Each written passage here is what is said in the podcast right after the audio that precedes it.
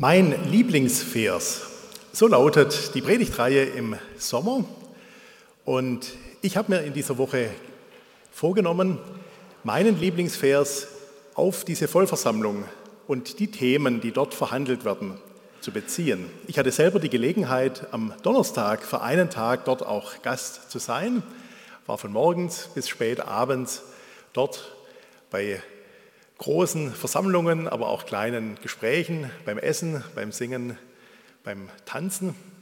Und ich möchte ganz kurz meine Predigt heute darauf beziehen, was ich wahrgenommen habe und was jetzt auch schon angeklungen ist in diesen schönen Worten von Abraham und Rada.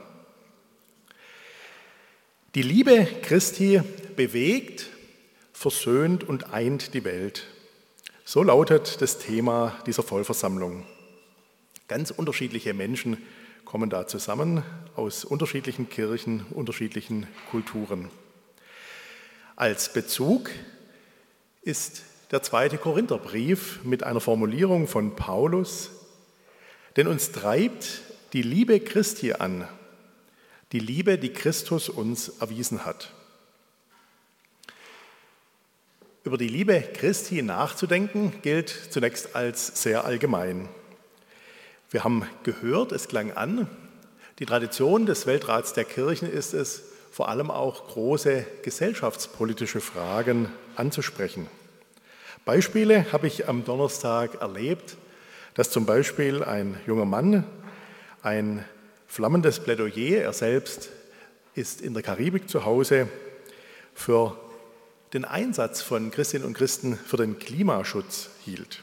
Nicht nur bebauen, sondern auch bewahren der Schöpfung als Gebot der Stunde.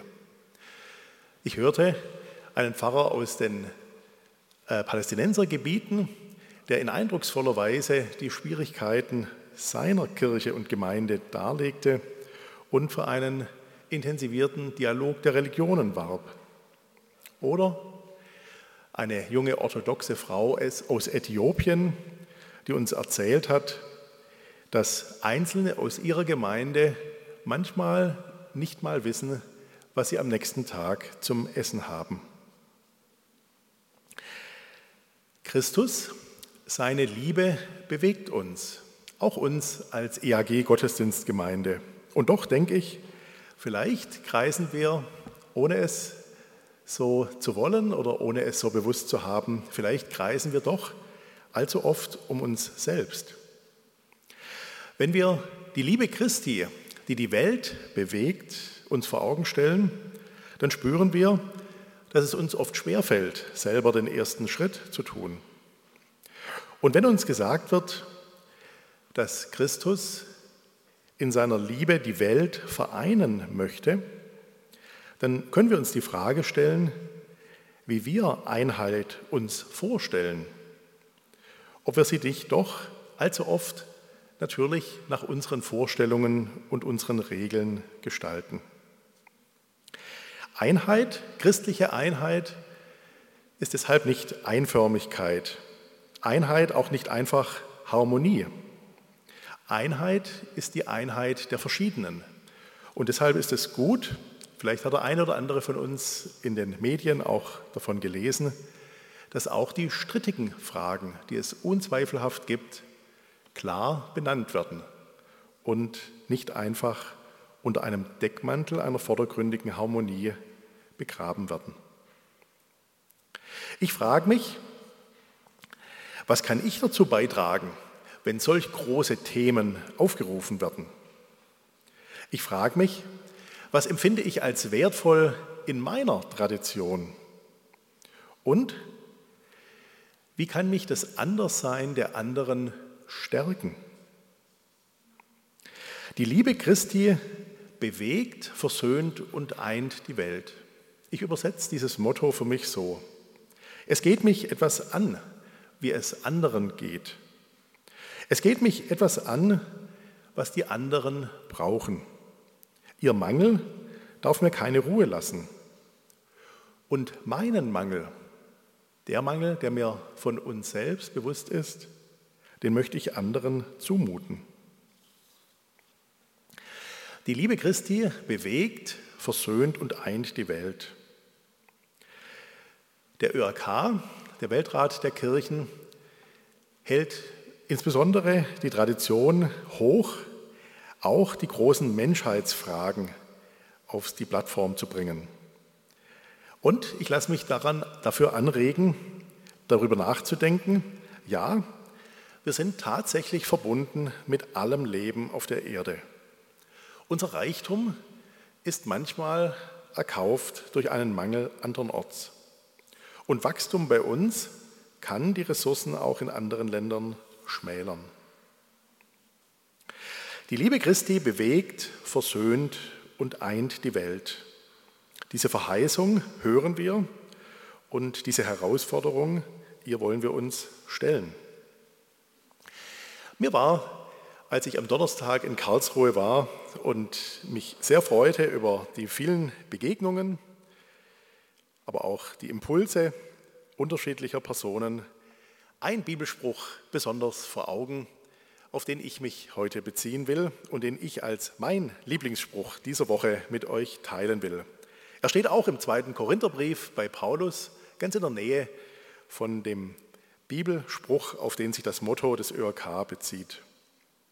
Paulus sagt, wir haben diesen Schatz, diesen Schatz des Evangeliums, den Schatz der Liebe Christi in irdenen Gefäßen. Zu diesem Bibelspruch möchte ich noch einen Gedanken mit euch teilen. Ja, das, was wir vom Evangelium erkannt haben, es gewinnt in unserem Leben, in unserer Gemeinde, in unseren Kirchen eine bestimmte äußere Gestalt. Wir sollten diese äußere Gestalt des Evangeliums nicht in eins setzen mit dem Evangelium selbst. Denn so wie wir den Glauben leben, so wie wir die Kirche erleben in unserer Zeit, sie ist natürlich immer in einer bestimmten geschichtlichen Situation und in einer bestimmten kulturellen Färbung. Ich feierte am Donnerstag zum Beispiel eine orthodoxe Vesper mit. Wer jemals einen orthodoxen Gottesdienst erlebt hat, kann etwas anfangen mit der Formulierung der göttlichen Liturgie. Nach dem Selbstverständnis orthodoxer Kirchen besteht der Gottesdienst vor allem am Anteil nehmen an dem, was als immerwährende und ewige Liturgie im Himmel gefeiert wird. Und so gibt es in aller Regel nichts zum Mitsingen, auch kaum etwas zum Antworten, sondern die, die den Gottesdienst verantworten, zelebrieren die ewige, die göttliche Liturgie. Das kann einem ziemlich fremd vorkommen, vor allem wenn es dann auch in Sprachen geschieht, die man selber nicht spricht. Aber ich denke mir, vielleicht geht es anderen, wenn sie bei uns zu Gast sind, ja genauso.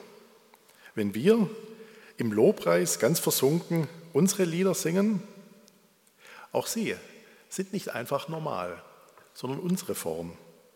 Und vielleicht können uns solche Begegnungen dazu anregen, immer wieder die Übersetzung, die Erläuterung und auch die Horizonterweiterung zu suchen. Von einer Sache waren schon morgens um acht, als ich ankam, Gäste aus unterschiedlichen Ländern der Welt sehr überrascht, dass nämlich das Internet so langsam war, überfordert durch die E-Anmeldung, also die digitale Anmeldung beim Einchecken, sodass sich lange Schlangen bildete und mein, äh, nicht Nebensitzer, sondern die Person, die hinter mir stand, mir dann irgendwann sagte, dass also in Georgien das Internet in aller Regel schneller tut. Vielleicht ist es mit dem Evangelium als einem Schatz in zerbrechlichen Gefäßen ein bisschen so, wie wenn wir mit dem Kopfhörer eine schöne Musik hören. Ein Lied, unser Lied mit vielen Stimmen, mit einem Rhythmus, der uns antreibt, mit einem Text, der uns vertraut ist und der uns begeistert. Ein Lied, das uns Lust auf mehr macht. Ein Lied, wir hören es am Kopfhörer und wir singen mit weil wir uns freuen darüber, weil wir es kennen und weil wir Lust haben. Und die anderen, die um uns herumstehen, sie hören dann das, was wir singen, das, was uns über die Lippen kommt, ein Echo auf den Song, den wir im Ohr haben. Vermutlich Jedenfalls beim Singen von mir, vielleicht auch bei euch, klingt das, was wir dann da mitsingen, nicht so wie das, was wir hören. Vermutlich klingt es manchmal eher stümperhaft, irgendwie nicht so richtig, aber es ist unser Lied, so wie wir es mitsingen. Im Grunde kann man fast sagen, wenn wir dieses Bild übertragen, es grenzt an ein Wunder, dass bei unseren zaghaften Versuchen mitzusingen überhaupt irgendjemand etwas von der Melodie des Evangeliums hört und sich dann vielleicht sogar selber angesprochen fühlt